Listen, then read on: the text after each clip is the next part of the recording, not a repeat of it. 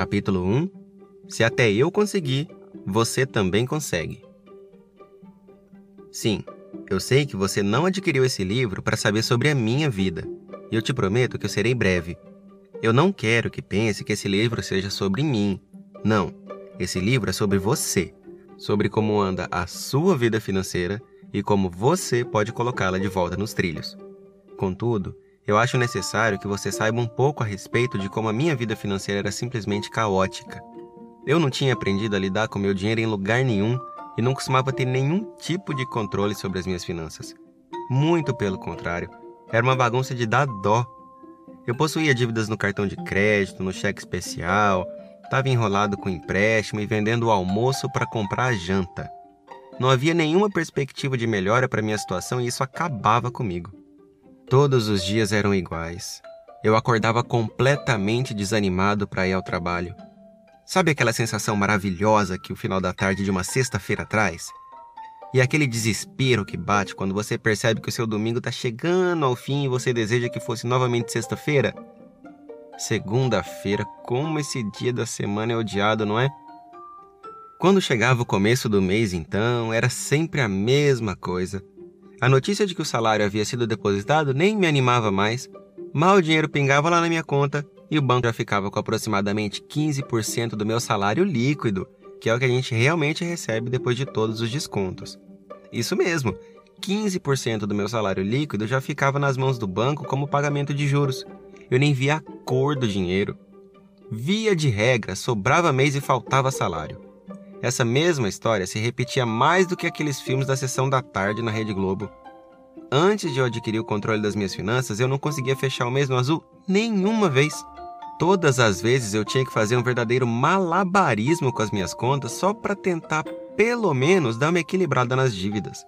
Fora o empréstimo que era debitado automaticamente na minha conta, ainda tinha a fatura do cartão de crédito que religiosamente vinha me atrapalhar o sono praticamente todas as noites.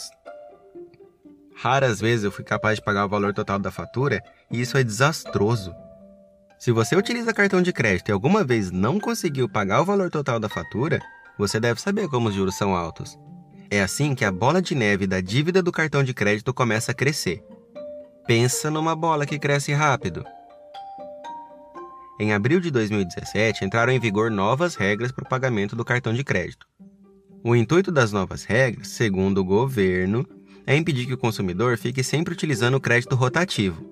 Com as novas regras, não é mais possível ficar pagando apenas o mínimo da fatura mês após mês. Embora as regras diminuam um pouco o valor dos juros cobrados, o cartão de crédito continua tendo taxas de juros altíssimas. Eu ainda vou falar sobre cartão de crédito algumas vezes no decorrer do livro. Eu me lembro de um dia em que eu fiquei muito feliz porque havia sobrado algum dinheiro na minha conta. Será que finalmente vou conseguir sair desse buraco? Pelo menos foi o que eu pensei. Para minha tristeza, logo no mês seguinte veio a desagradável surpresa. Eu estava tão mentalmente desgastado desse ciclo vicioso de sentimentos negativos em relação ao meu trabalho e à minha vida financeira que eu havia esquecido de pagar a fatura do cartão. Não que eu teria sido capaz de pagar o valor integral mesmo, eu provavelmente teria pago apenas o valor mínimo mesmo. No mês seguinte, a fatura chegou e tirou meu chão Sabe aquela vontade que dá de sumir do mundo? Aquele sentimento de você estar tá correndo, correndo, mas não importa quão rápido você corra. Parece que os seus objetivos ficam cada vez mais distantes. Os meus objetivos pareciam aqueles corredores quenianos na São Silvestre, sabe? Isso te parece familiar? Eu não aguentava mais a situação. Foi quando eu recebi uma proposta para trabalhar em outra empresa. Eu não pensei duas vezes e pedi demissão de onde eu estava trabalhando. O salário não seria tão diferente do que eu estava ganhando, mas para mim isso não importava. Eu queria mudar de emprego. Não adiantou nada trocar de emprego. O sentimento de fracasso com a minha vida financeira continuava lá. Hoje eu já compreendo algo que naquele tempo eu não compreendia. O problema não era o meu emprego. Para falar a verdade, haviam vários problemas.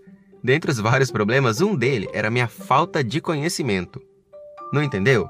Calma que eu te explico. Eu não lembro exatamente que dia foi, mas eu lembro que foi um dia em que mudou a minha forma de pensar sobre os meus problemas financeiros. Eu estava expondo a situação extremamente delicada na qual me encontrava um primo.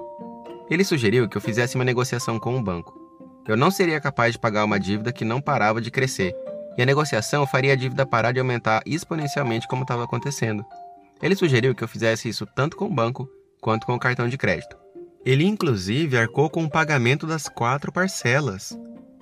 Eu sei que nem todos têm a sorte de ter alguma pessoa para ajudar a quitar uma dívida. Por favor, eu peço que você não se atenha a isso. Mesmo se o meu primo não tivesse como me ajudar financeiramente, ele já havia me ajudado com algo muito, mas muito mais importante. Eu poderia ter simplesmente omitido essa informação e você nem ia ficar sabendo. Eu optei por contar porque eu sei que até o final desse livro você vai ter entendido claramente que a ajuda financeira foi sim muito importante. Mas você vai saber também que se eu não tivesse aprendido e colocado em prática o que eu vou te ensinar, eu inevitavelmente faria novas dívidas assim que eu tivesse conseguido me livrar das antigas. Sabe como eu sei disso? Porque eu já havia feito isso antes, mais de uma vez. Sabe aquele sentimento de poxa vida, por que, que eu não pensei nisso antes? Foi exatamente o que eu senti. Como é que ele já sabia exatamente o que fazer para que eu começasse a organizar as minhas finanças enquanto eu estava completamente perdido, andando em círculos sem a menor ideia do que fazer? Horas, foi o meu desespero com a situação que me levou a ir conversar com ele. É aí que entra a questão do conhecimento. Eu nunca aprendi a lidar com dinheiro nem em casa, nem na escola e nem na faculdade.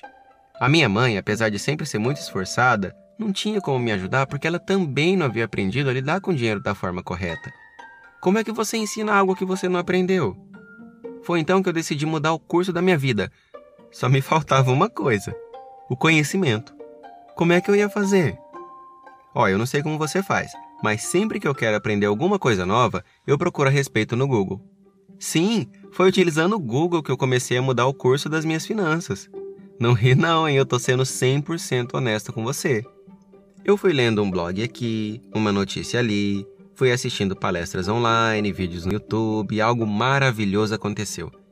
Quanto mais eu aprendia, mais certeza eu tinha de que a culpa por eu estar na situação desconfortável em que eu estava era e sempre tinha sido toda minha. Nesse momento, talvez você esteja achando que eu sou meio doido, não é mesmo? Como é que alguém em sua sã consciência fica feliz de descobrir que ele próprio é o responsável por tanto tempo de sofrimento? Horas, se a responsabilidade era minha, significa que foram as minhas escolhas que me colocaram naquela situação horrível. Agora pensa comigo. Se foram as minhas escolhas que me levaram aonde eu não gostaria de estar, bastava eu fazer escolhas diferentes para que eu chegasse ao lugar onde eu realmente gostaria de estar. Eu poderia, a partir do meu conhecimento, tomar decisões completamente diferentes das que eu estava habituado a tomar. Poderia fazer escolhas melhores para mim, que certamente me levariam a um lugar melhor. A minha busca pelo conhecimento foi um divisor de águas na minha vida. Se você está cansado da sua vida ficar dando voltas e nunca conseguir realizar aquilo que você gostaria, ótimo! Isso é um excelente motivador para sua mudança. Além, é claro, de você já ter dado o primeiro passo, que é buscar o conhecimento necessário para mudar de vida. Parabéns! Eu fico extremamente feliz por você estar ouvindo este livro.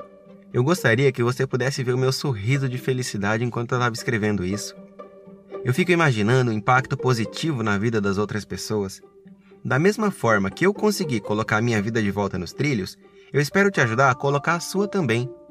Eu acredito que o sentimento de utilidade é um dos melhores que podemos sentir, e é esse que eu estou sentindo enquanto escrevo isso para você. Com o conhecimento que eu adquiri, eu pude descobrir quais eram as escolhas erradas que eu estava fazendo. A partir daí, a minha vida começou a mudar para melhor. Depois de tanto tempo sofrendo, quebrando a cabeça, buscando o que funcionava e o que não funcionava, eu me sinto capaz de te ajudar.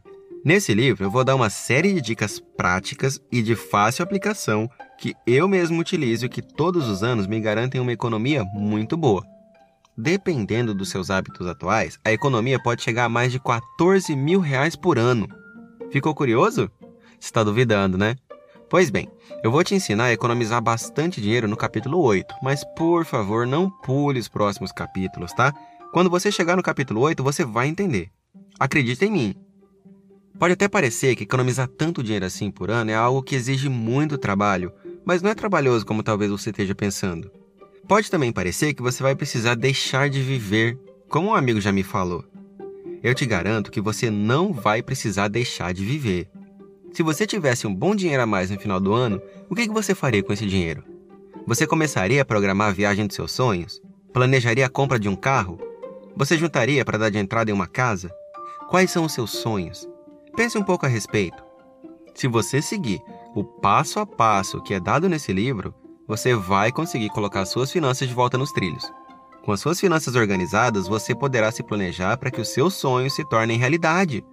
Eu sei que está parecendo papo de autoajuda, o meu objetivo enquanto escrevo esse livro é tornar a sua vida melhor e te ajudar a realizar os seus sonhos.